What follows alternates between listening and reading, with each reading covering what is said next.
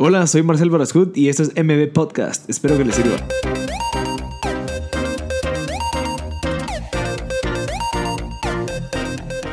Hola a todos, gracias por sintonizar MB Podcast. Estamos en el episodio número 7 con Jorge Bol, que nos va a hablar y nos va a contar un poquito sobre su expertise, que es la Big Data y el Data Science. Espero que les sirva. Em, gracias a Jorge Bol por el tiempo que nos dedicó, nos contó pues bastante sobre la diferencia de Big Data y Data Science, nos cuenta un poquito de ejemplos, cómo es, de dónde surge, cómo funciona, entonces creo que les puede servir bastante a toda la gente que le interesa. Eh, espero que les sirva, ya estamos en el episodio número 7, o sea, llevamos 7 semanas ya pues dando los M Podcast Views. Si en dado caso pues tienen comentarios, eh, feedback, sería excelente que nos lo comentaran. Gracias a los patrocinadores Field Office que nos apoya con, la, con el estudio aquí en Mil y Una Noches. Pues ellos son los proveedores de Coworking Space en Cadela y en Mil y Una Noches. También ofrecen salas de reuniones, oficinas.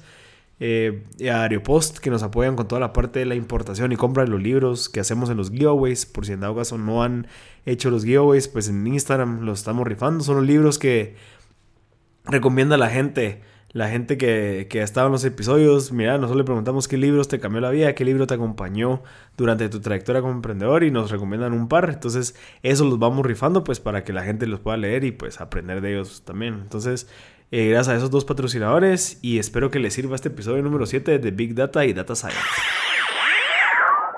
Primero que nada, pues muchas gracias por la oportunidad, Marcel. Eh, sabes que tengo mucho aprecio, que te conozco desde hace años. Y pues muchas gracias por la oportunidad. Yo me, me, presento, soy Jorge Bol. Yo soy Data Analyst de Martinexa y llevo trabajando aproximadamente tres años en proyectos de Big Data y Data Science. Eh, la empresa en la que trabajo ya 30 años en la industria, pero hasta hace 5 años empezó con esta rama de, de, de la información. Ajá. ¿Por, y, qué, ¿Por, qué, surge esa rama? Ok, eh, es parte de mi presentación al final de cuentas, ah, porque es, es, realmente es una serie de eventos que ocurren en, en, la, en, la, historia moderna que hacen que se llegue al punto donde estamos hoy, que ahora todo el mundo anda, habla de Big Data, entonces todo el mundo habla de eso, Ajá. y todo el mundo dice que lo sabe hacer, y, sí, pero todo el mundo lo habla porque es algo, es algo, realmente no es las herramientas y, la, y las tecnologías y todo eso no es tan nuevo, sin embargo hasta ahorita explotó y vamos a ver las razones wow. de por qué. Perfecto. Eh, pero para hablarles de todo este mundo, primero hay que hacer diferenciación en dos cosas, Big Data y Data Science. Para entender qué es Data Science y dar una, una, respuesta sencilla de qué es Data Science, Data Science se refiere a que es un método interdisciplinario. ¿A qué me refiero con esto? Es que tienes que tener múltiples disciplinas para poder ejercerlo, como son matemáticas, estadística, programación, etcétera, etcétera. ¿Y qué es lo que usa? Usa algoritmos, sistemas, métodos y procesos. ¿Para qué? Para poder obtener conocimiento de la data. Okay. ¿Mediante qué? Mediante algo que se llaman algoritmos predictivos. ¿Predictivos? Pre predictivos. Ah, predictivos. ¿Qué es, lo que, ¿Qué es lo que hacen estos modelos? Lo que hacen estos modelos principalmente es agarran información.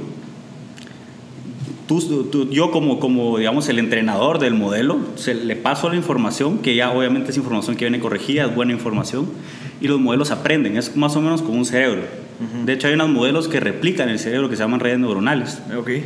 que son como neuronas conectadas todas entre ellas, y lo que van haciendo, en pocas palabras, estos modelos es pasando la información y van ajustando, si, si a los que saben de matemática, algo que se llaman pesos, como, como en una regresión lineal.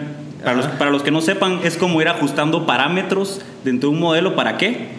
Yo le pongo una tarea. Yo le pongo la tarea a mi modelo, por ejemplo, de resolver si un hombre, si, si, si una persona va a ser un hombre o una mujer sin saber si es hombre o mujer. Yeah. Entonces yo le podría pasar, por ejemplo, el peso de la persona, le podría pasar la, la altura, le podría, no sé, eh, el, color de piel. el, ADN, ah, okay. eh, cosas así. Y lo que hacen los modelos es agarrar estas variables y hacer combinaciones y probar diferentes cosas hasta que obtienen el mejor resultado posible con la data que le estoy dando. Y esa, ese resultado es una probabilidad. Depende del tipo de modelo. Ah, digamos, para saber si es hombre o mujer, según Eso es una probabilidad. Tienes, le das el 60% de los hombres de Guatemala miden esto, pesan esto y este Entonces, es el ADN. muy probablemente si un hombre mide esto, pesa Ajá. esto y tiene este ADN, tengo un 80% de probabilidad de que sea hombre. Ah, ok, ok.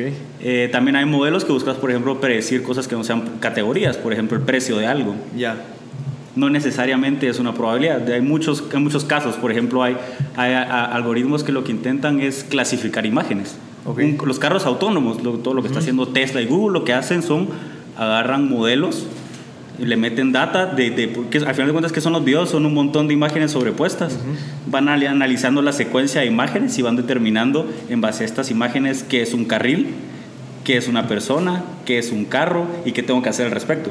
Y esas imágenes son las que nosotros vemos en la parte de Duolingo, en la parte de CAPTCHA, que nos hacen a nosotros decir, ah, no, esto sí es un carro. De hecho, o sí. Encuentre el carro aquí. De hecho, sí. Apache aquí. Eh, Para ser más específicos, esa información lo que hace, a ver, al final de cuentas estos modelos lo que necesitan es data de entrenamiento y categorías correctas.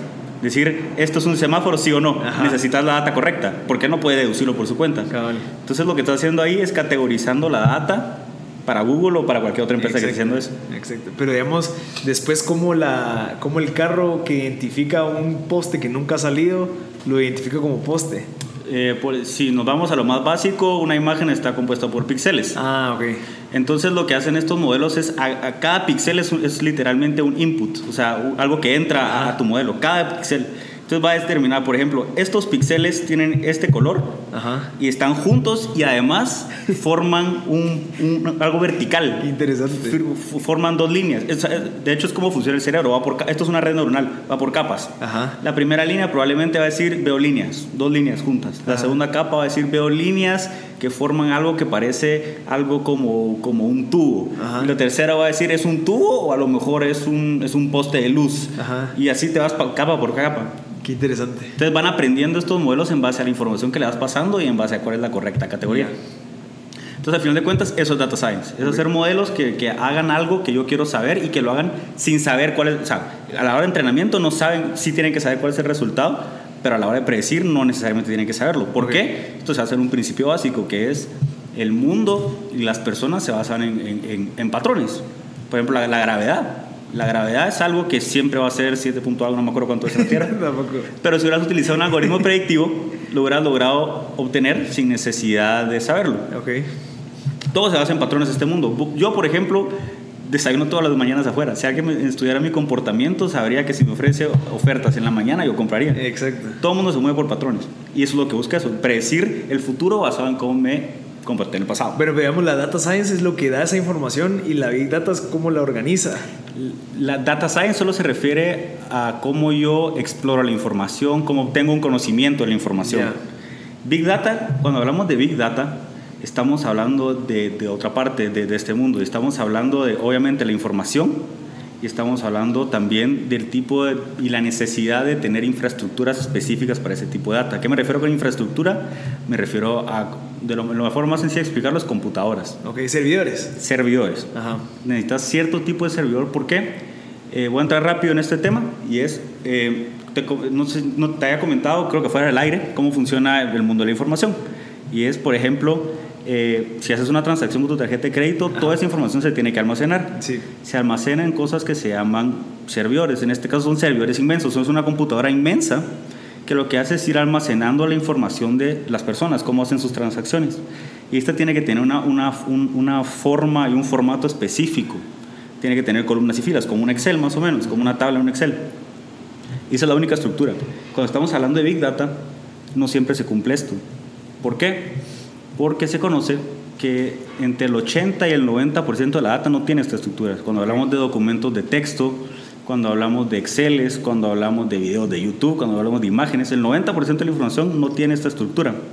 Entonces, ¿qué hay? O sea, nosotros le llamamos esa información a todo lo que está en la red, todo lo que está en internet. la información es todo lo que haya producido la humanidad. Yo te mando un WhatsApp y eso se vuelve como Eso, información. eso se vuelve información. Y- pero no está bien organizada como para poder analizarla. Eh, si, si lo quisiera meter a una base de datos normal, que es Ajá. cómo, se, cómo funciona el mundo normalmente, es imposible que lo puedas analizar. Ok. Porque no vienen filas y columnas. Ya. Entonces, Big Data se refiere a tres cosas. Te mencioné la primera, que era variedad. Ajá. Segundo, hablamos de velocidad. La información normalmente, no siempre, depende del caso, pero cuando hablamos de Big Data, eh, hay casos en los que la velocidad es importante. La velocidad se refiere a que necesitamos las cosas ya. En Twitter vos querés hacer un tweet y que se postee ya. Cuando estamos hablando de tarjetas de crédito, por ejemplo, necesitas eh, determinar qué transacción es fraudulenta y no ya. ¿Por qué? Ajá. Porque si no la determinas ahorita, va a pasar esa, esa transacción y le están robando dinero a un cliente mío. Exacto. Y tercero, estamos hablando volumen. Como Big Data lo dice, es grandes cantidades de información. Sí, porque con esa gran cantidad de información vos tenés más variables, más maneras de, Exacto. vez de comprobar. Exacto. De hecho, existe una teoría que se llama teoría de los grandes números que dice que al final de cuentas ni siquiera es tan importante qué tan bueno sea el analista, ni siquiera qué tan bueno es tu algoritmo, sino el mejor modelo para predecir algo es el modelo que tenga más información a su disposición. Ya. Sí, porque con más información, o sea, tenés más... Tenés más insights. Sí, cabal. Ajá. Por ejemplo, nunca te hubieras imaginado que, yo qué sé, imagínate Marcel, yo me meto a ver tus redes sociales y veo, me lo estoy inventando, perdón, perdón a la novia de Marcel, eh, me estoy inventando ahorita que le das likes mucho a posts de mujeres. Ajá. Entonces, si yo determinara un grupo de gente que le vi dando likes a posts de mujeres, yo podría determinar que una activación de mercadeo podría ser Para invitarlos a una fiesta y ponerles un montón de, de modelos de, de, de- de- alguna marca. Entonces es información que normalmente no tendrías porque no tiene ninguna estructura Exacto. y entre más información tengas es mejor. Ok.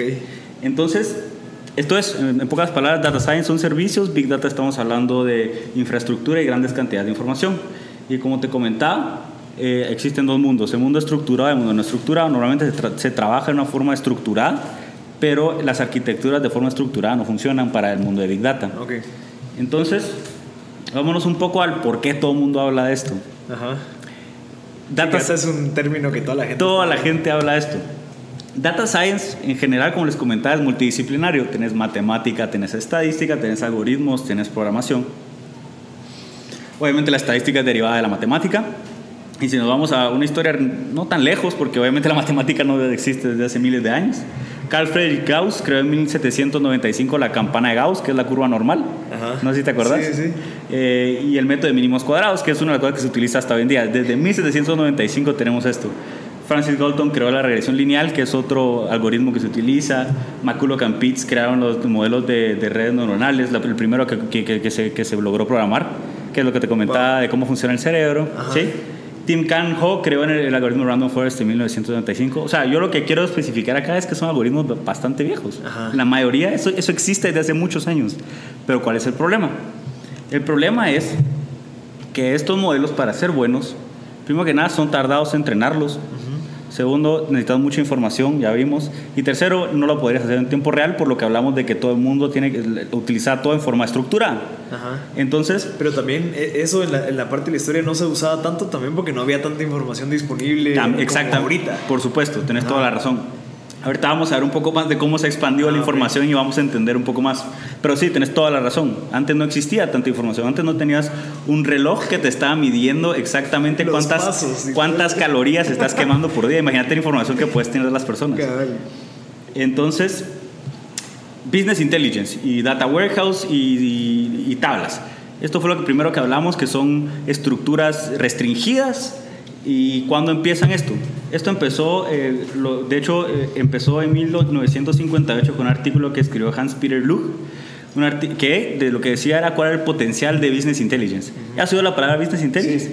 Business Intelligence, en pocas palabras, es lo que te decía yo, las tablas que tenés, le sacas información, pero ¿cómo sacas información? Haces, por ejemplo, quiero ver qué tienda es la que más vende este producto. Ajá. O, por ejemplo, quiero ver qué tipo de cliente es el que más me compra. Es post-mortem, ya pasó. Sí. Es ver a pasado, ver qué pasó y tener un poco de, de Sacar información. tendencias y que crees Exacto, que... exacto. Ajá. Pero no es predictivo. Ajá. Entonces, esto existe desde en los 70 se empezó a, a- empezamos a ver los primeros sistemas de gestión de bases de datos comerciales. Entonces, tenemos aproximadamente un poco más de 50 años de tenerlo. Luego, en el 2003, todo se revoluciona con una cosa que es, para variar, Google Ajá. saca un paper que se llama Google File System. Google File System. Sí, Ok. que lo que describía es cómo hacían ellos para, para manejar, para, o sea, para procesar y para almacenar grandes cantidades de información. ¿Y que en qué se basaba este paper? Simplemente lo que hacían es, ¿cómo funciona tu computadora? Te voy a explicar rapidito. Si vos quieres analizar, por ejemplo, quieres contar cuántas filas hay en un Excel, imagínate, lo que hace tu computadora es agarrar el documento entero y contarlo. Va a pasarle la instrucción, una instrucción de agarrar esta línea, esta línea, después la siguiente, después la siguiente, después la siguiente. Y va a contar. ¿Cómo, ¿Cómo funciona esto? Esto lo que hace para hacer más rápido es lo siguiente. Agarra el documento, lo parte en pedazos y le asigna cada pedazo a, diferen- a diferentes computadoras. Entonces, ¿qué significa eso? Significa que las computadoras van a trabajar en paralelo. Y te voy a poner un ejemplo más sencillo para que se entienda. Es como que yo tenga un mazo de cartas, no sabemos cuántas cartas hay, pero somos, pero yo solito, ¿qué, qué, quién se va a tardar más en contarlas? ¿Yo solito o que cuatro personas cuenten al mismo tiempo, se dividen el mazo de cartas? Cada uno le dice, eh, le dice a una persona cuántas contó y esa persona que va recibiendo la información hace la última sumatoria. ¿Qué va a ser más rápido? Esa. Exacto. En eso se basó. En agarrar información, partirla en pedazos y que diferentes máquinas trabajaran al mismo tiempo. Y de ahí surgió algo que se llama Hadoop en el 2006. Hadoop. Hadoop. Que eso es lo que hace, procesar y almacenar la información de forma distribuida y paralela. Y entonces ahora entramos al siguiente punto, la historia de Big Data. ¿Por qué es que se habla tanto de eso y por qué necesitamos infraestructuras? ¿Y por qué necesitamos modelos? En los 90 se expande la web. Todo el mundo tiene internet, todo el mundo tiene internet en su casa, se empieza a generar un montón de información. Después en 2004 se crea Facebook, 2006 se crea Twitter y aquí vemos un exponencial crecimiento de la información. Sí. O sea, la cantidad de información que se genera con Twitter y con Facebook y con redes sociales es, es muchísima. En 2007 se crea algo bien importante que es la nube. ¿Qué hace la nube? Que almacenar la información y procesar la información sea mucho más barato. No sé si te acordás que hace unos años tener un floppy disk que te cabía un Excel era wow. Sí, claro. Ahora tener un, un, un, una memoria externa que tenga un tera te cuesta 100 dólares. Ajá. La información cada vez se volviendo más barata eh, por, la nube y porque obviamente las tecnologías, tecnologías han mejorado. Entonces se volvió más barato almacenar todo ese montón de información. Ajá. Y después viene algo que se llama Internet of Things. IoT. IoT, es otro término que se Sí. ve muchísimo. ¿Y qué es eso? Internet of Things dice que cada vez vamos a ver más dispositivos conectados a Internet. Relojes. ¿Cuántos tenés ahorita vos? Vos sos medio gadget, ga- sí que te usas gadget. Tres relojes, dos se conectan con el celular y uno no.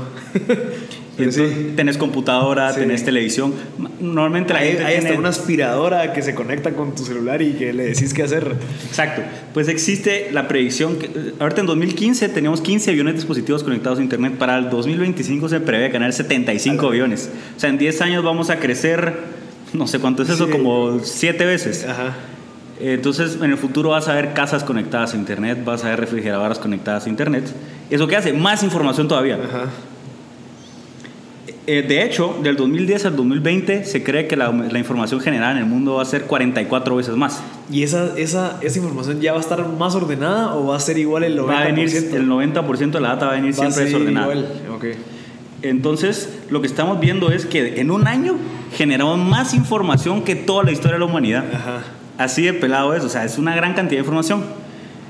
Y como te comentaba, entre el 80 y el 90 no es estructurada. Y entonces, ¿a qué vamos con todo esto? A una reducción bien sencilla.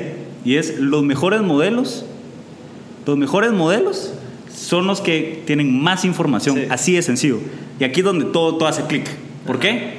Porque necesitas toda la información que puedas, sin importar la estructura, y mejor si lo tenés en tiempo real. Aquí es donde todo, sea, todo se une. Entre más información tiene tu modelo de diferentes fuentes de información, mejores van a ser tus Pero modelos. dijiste que no importa que no esté estructurada. No porque se puede estructurar. Ah, ok. Ese es el trabajo de ya las personas Ese es el que trabajo de a un- estructurar las... Exacto. Ya. Entonces, por eso es que necesitamos arquitecturas de Big Data. ¿Qué me refiero con arquitectura?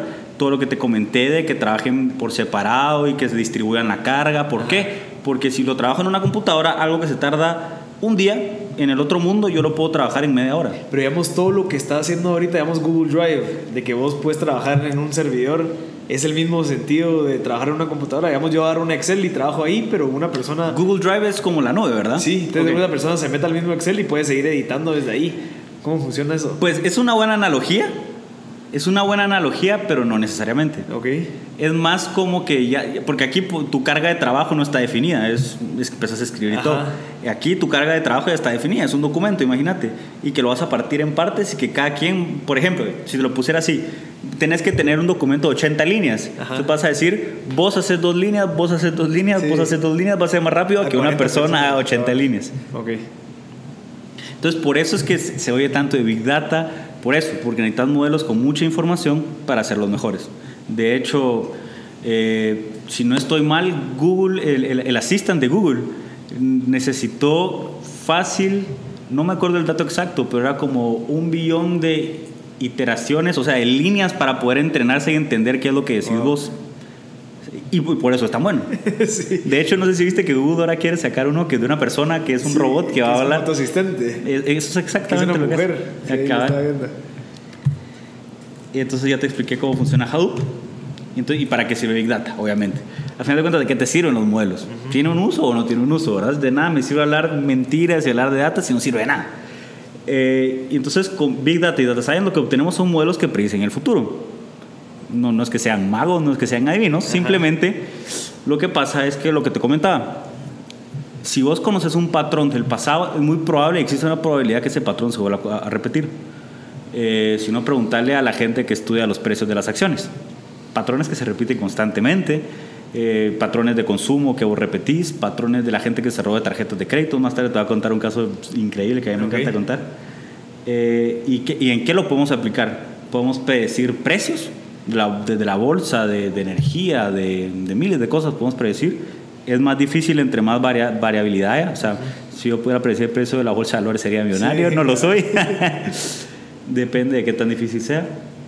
Eh, podemos predecir fraude, si alguien se robó una tarjeta o no, por ejemplo. Podemos determinar si una persona va a hacer un buen crédito o no. Como estos tipos de modelos, podemos clasificar imágenes. No sé si has usado una librería de Google que te, por ejemplo, buscas montañas Ajá. y te salen todas las imágenes que tienen montañas. Sí. ¿Sí has usado? Pues es la normal de Google. Bueno, yo no, nunca lo, yo no lo había visto. ¿Cómo no? O sea, nunca buscaste en Google montañas. Ah, no, no, no, de tus imágenes. Ah, eso sí no. Vos tomas fotos y lo guardas en una librería entonces vos buscas todas las imágenes que estás aire libre y te salen todas las imágenes. Wow. O, o- o- es- eso es lo que hace. Lo que hace es determinar esta imagen que tiene. Pero digamos, nosotros que estamos subiendo las imágenes, va, yo subo 10 fotos. ¿Pero que hay una persona que me está clasificando o ya No. un algoritmo dice, ah, bueno, caballo de los píxeles y esta vaina, esta es Ajá. una montaña? Lo que hizo fue que entrenaron un modelo, Ya. agarraron un montón de imágenes, un montón de imágenes y ahorita solo estás me- metiendo tus imágenes por el modelo y el modelo escupe un resultado. Sí, incluso vos cuando te escupe el resultado, vos puedes decir, no, esta no es una montaña. Exacto. Y eso ayu- ayuda, al Ayuda a volver a reentrenar el modelo. Interesante. Pero es, es un modelo ya predefinido, no es que exista una persona. Sí. El- y, y es algo bien raro. Y la gente dice, yo no creo que eso funcione, porque es, es como que como que yo te diga, una un, un robot va a hacer el trabajo que vos haces toda tu vida y lo va a hacer mejor. ¿Y qué puede pasar? Y que pasa muchas veces, ¿Y hecho. pasa muchas veces? Porque la- los humanos se basan mucho en, en sentimientos, las computadoras no. Eh, sistemas de recomendación, lo que hace Amazon cuando te recomienda. Netflix, Netflix te dice tienes un 98% de probabilidad que te guste esta serie y muchas veces O te- incluso Facebook cuando te recomienda una persona. Ajá. friends, mira, Ajá, este, mucha que... Exacto. De hecho, Netflix dejó, antes utilizaba ratings de la gente, ya no utiliza eso, se basa solo en sus recomendaciones porque le funcionó tan bien que solo eso utiliza ahora. Ah. Carros autónomos. eh, ¿Y a qué, de qué me sirve todo esto? Yo necesito, al final de cuentas, estos proyectos sir- sirven para tener un retorno de inversión en base a ahorros, por ejemplo, que no me roben dinero, nuevos productos, por ejemplo, carros autónomos. Ajá. No, incluso vos en una empresa que, que puedas predecir, bueno, eh, eh, no sé, en esta época me van a comprar más porque según las tendencias esto Exacto. es... Entonces ya, no sé, invertimos más en ese producto Exacto. porque se nota las... Ajá. De hecho, Macy's lo que tiene eh, en- entre su tienda online es que va modificando los precios en tiempo real dependiendo de qué tantos productos tiene, de qué tantos productos tiene la competencia, de cómo está viendo la Wow. oferta, la demanda. Es más, predice la demanda para meter eso y va determinando en base a todo eso un precio en tiempo real. En tiempo real te dice, vos ya visitaste la página tantas veces y además veo que te- un montón de gente en otros lados está buscando, la demanda va a subir, te va a subir la, la demanda, por ejemplo, y te va a subir el precio. Igual Uber te, te hace algo similar. Sí, Mientras cuando- más demanda hay y menos oferta, te sube el precio como cinco veces. Sí, sí, sí, exacto. Ajá, eso es un modelo predictivo que te sirve para por ejemplo, las rutas que te dice Uber que agarrar, eso es un modelo predictivo. O Waze también. Waze, perdón, Ajá. tienes razón. Waze, lo mismo, es un modelo predictivo que te dice en base a ciertas métricas estadísticas por cuál es la mejor opción para irte. Interesante. Eh, y entonces, ¿por qué le interesa a la gente? Es un mercado relativamente nuevo mundialmente, tendrá 10 años de existir este mercado. ¿Por qué? Porque se otra vez se juntaron la, la tecnología suficiente con la gente correcta para que utilizara modelos con esta tecnología. Ajá. Entonces, por eso exi- o sea, existe hace mucho tiempo toda esa tecnología, pero hasta ahorita hubo un match entre tecnología, procedimientos, gente que sabía Sí. cómo usarla. Y la información. Y la información, Ah, exactamente. ¿Y por qué nos interesa? Porque en Guatemala es un mercado casi inexplorado. La cantidad de gente que está haciendo esto es mínima. En Estados Unidos es una ley. De hecho, el 96% de empresas de, de- financieras de, de- de- de Wall Street utiliza Big Data. En el 2013. Es una ley, dijiste. No, no una ley, o sea, me Ah, refería a que es, que es- algo que tiene, tiene que, que ser. Era, era una ventaja competitiva hace 10 años, ahorita en Estados Unidos es, algo que todo el mundo usa. Cabal, cabal. En Guatemala no. Entonces es un mercado totalmente azul para, para, para, para la gente. Mira, y yo creo que una, una de las preguntas que estoy seguro que todos están haciendo es, bueno, ok, ¿cómo hago para empezar a usar la Big Data? Eh, ¿Cómo hago? Ajá. Pues yo empecé, eh, yo no sabía nada. Ok. Yo no sabía nada de esto realmente. Yo no sabía ni programar, sabía estadística, sabía matemática un poco, ya. Lo que necesitan para saber es, primero que nada, tener un conocimientos básicos de estadística, aprender a programar. Si quieren algo fácil para aprender a programar, yo les recomiendo que utilicen R, es la herramienta R. más... R. Ah. R, literalmente la letra R. Ajá. Es una herramienta básica para aprender a programar. Y aparte de eso, yo les voy a dar unas recomendaciones de, de- de lugares donde pueden conseguir cursos. Ah, bueno, pero mira, eso si yo quiero dedicarme a, a- a que me contraten a mí para sacar Big Data, pero digamos Sí. yo que tengo una empresa de X, ¿qué necesito hacer yo para, bueno, agarrar toda la información y dónde la meto o qué para que me dé la información Ok, eh, que quiero? Si no sabes nada de eso, es mejor asesorarte, creo yo. ¿Por Contratar qué? a una persona que sepa de... Porque normalmente mucha gente dice que sabe y es algo muy nuevo realmente. Y realmente nadie sabe al 100% cómo funciona. O sea, todas las herramientas, todas las cosas. Asesorarte bien con alguien que sepa. Segundo, yo lo que, lo que te preguntaría a vos es, ¿tenés información ahorita ya bien, Bien procesada, estructurada. bien estructurada, sí o no? Si me decís que sí, ya tenés ordenada la casa, yo lo que haría es, te, te sugeriría que la información que tenés en, tu base de datos normal la pases a algo que se llama un data lake, que es lo que te había comentado de las máquinas que trabajan en paralelo. Ajá. La misma información la copias en, en, est- en estas otras máquinas para poder procesarla, porque si no, no puedes hacer nada de ¿cómo- información. ¿Dónde apachás para procesar o qué sé? Ok, tenés que, a, a estas máquinas lo que haces es les instalas un programa Ajá. que se llama Hadoop, que, te- que aprendes a programar en- en herramientas de Hadoop para agarrar la información y vos puedes visualizar la información, haces pruebas con la información, determinas qué hay, eh, etcétera, etcétera. Y en base a eso, después de que ya tienes bien entendida la información que hay y todo, pues lo pasas por un modelo y después evalúas si el modelo es bueno. Ya te entendí. Ya. O sea, de primero todo es ordenar la información, la metes para probar que funcione y ya después te da un resultado y vos dices, ah, no, eso sí me sirve. De, de hecho, agarras una parte de la data, la, la pones por aparte para que el modelo no la vea. Es como, es como que si estuviera prediciendo data en la vida real. Ok. Entre- eh, entonces precisa esa data y si, y si le fue bien al modelo es porque tenés un buen modelo. Porque ah, bueno, voy a tener la data correcta que querés y tenés la- data que no ha visto. Ajá, entonces agarrar la data que no ha visto, la metes al programa para que, que veas que sí, sí es así. Si, digamos, si el modelo clasifica bien el 70% de las cosas, diría que es un modelo, depende del lugar, depende del, del- o sea, de, de, de qué estamos viendo, pero un 70% de clasificación en algo difícil, diría yo que bueno. Ah, ok. Porque la data que no vio, si me predijo el 70%, es un buen modelo que podría implementar en la vida real. Interesante. Y depende, porque, porque ¿qué, pasa, ¿qué pasa si vos como ser humano predecías un 60% de las clasificaciones correctas? Y ahora tengo una máquina que me lo hace más rápido y, Y me lo hace mejor. ajá. Entonces es relativo que... Interesante. Y vos tenías uno- unos casos de éxito de... Sí, Contanos. eh, sí. Te veo casos de la vida real pues que se han usado. Eh, sí, a mí el que, los dos que más me gustan son uno de que descubrieron en retail, eh, hicieron un estudio de qué cosas compraban las personas cuando se robaban una tarjeta de crédito. Y descubrieron que se compraban champán, rasuradoras y pañales. ¿Vos qué pensás que cu- cuando alguien se se compra eso dirías, ¿por qué alguien que, se roba, que roba una tarjeta va a comprar eso? Y al hacer más análisis se dieron cuenta que esta gente podía convertir en efectivo el champán y la rasuradora facilísimo. Ok. Entonces lo monetizaban rápido y los pañales era para verse como un papá bueno. Que iba a comprarle así pañales y ay, sí, me voy aprovechando, me voy a comprar una champaña y rasuradora. Pero el pañal era para como que... verse, verse inofensivos. Ah, ya te entendí. Entonces, este es el tipo de cosas que qué increíble. O sea, digamos que en mi vida se me ocurrió eso. Pero ¿por qué? Porque somos seres humanos. A diferencia de las máquinas, pueden almacenar cantidad de información infinitas. El ser humano es mejor para ver patrones, las máquinas son mejores para almacenar información. Ajá. Y bueno, ya si nos metemos a algoritmos más Sí. Y Pero bueno. todo, el día, no tienen que... Ah, exacto. No se preocupen. No les tienes que dar de comer. Ah, exacto. Eh, y otro caso que me encanta a mí es uno de Target. Probablemente ya lo, ya lo han escuchado.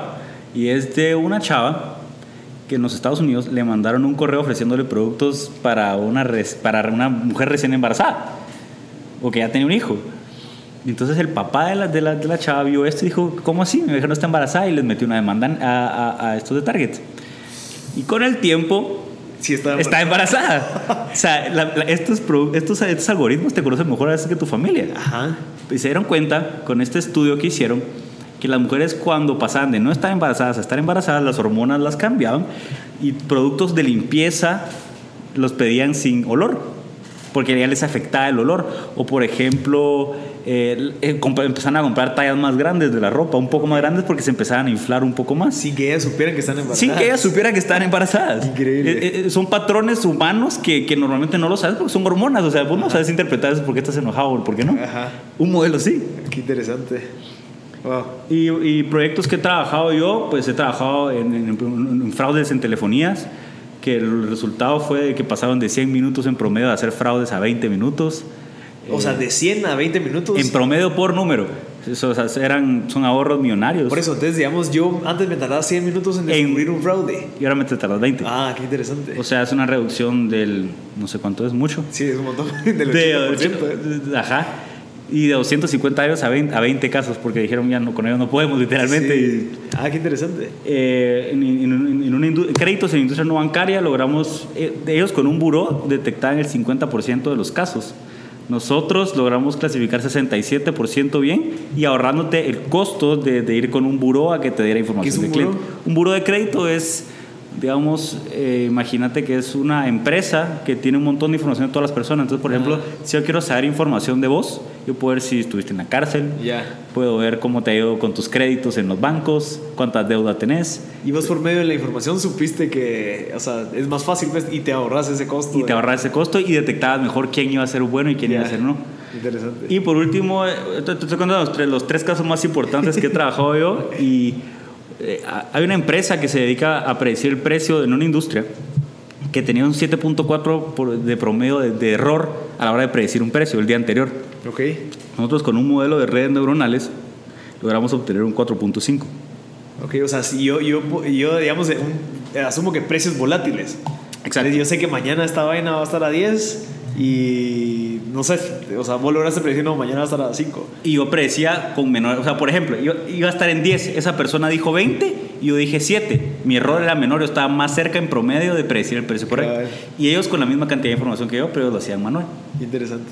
Perfecto, Jorge. Yo creo que eh, suficiente, eh, increíble la información que, que nos das. Creo que los links que nos tenés aquí los voy a poner en el en, Sí. en- a la- abajo para que la gente pueda aprender sobre la data science.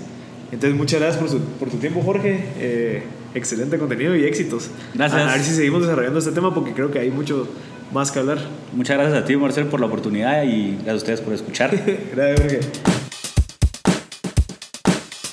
Gracias a todos por haber escuchado el episodio número 7 de M Podcast U. Esto fue Data Science y Big Data con Jorge Boll. Eh, creo que pues todo lo que nos dijo nos puede servir para tener una conversación, para poder investigar más, ver las, lo, lo- lo funcional dentro de nuestras empresas, toda la parte práctica. Eh, pues Jorge Boll y Martinexa son uno de los pioneros de la Big Data aquí en Guatemala y Centroamérica.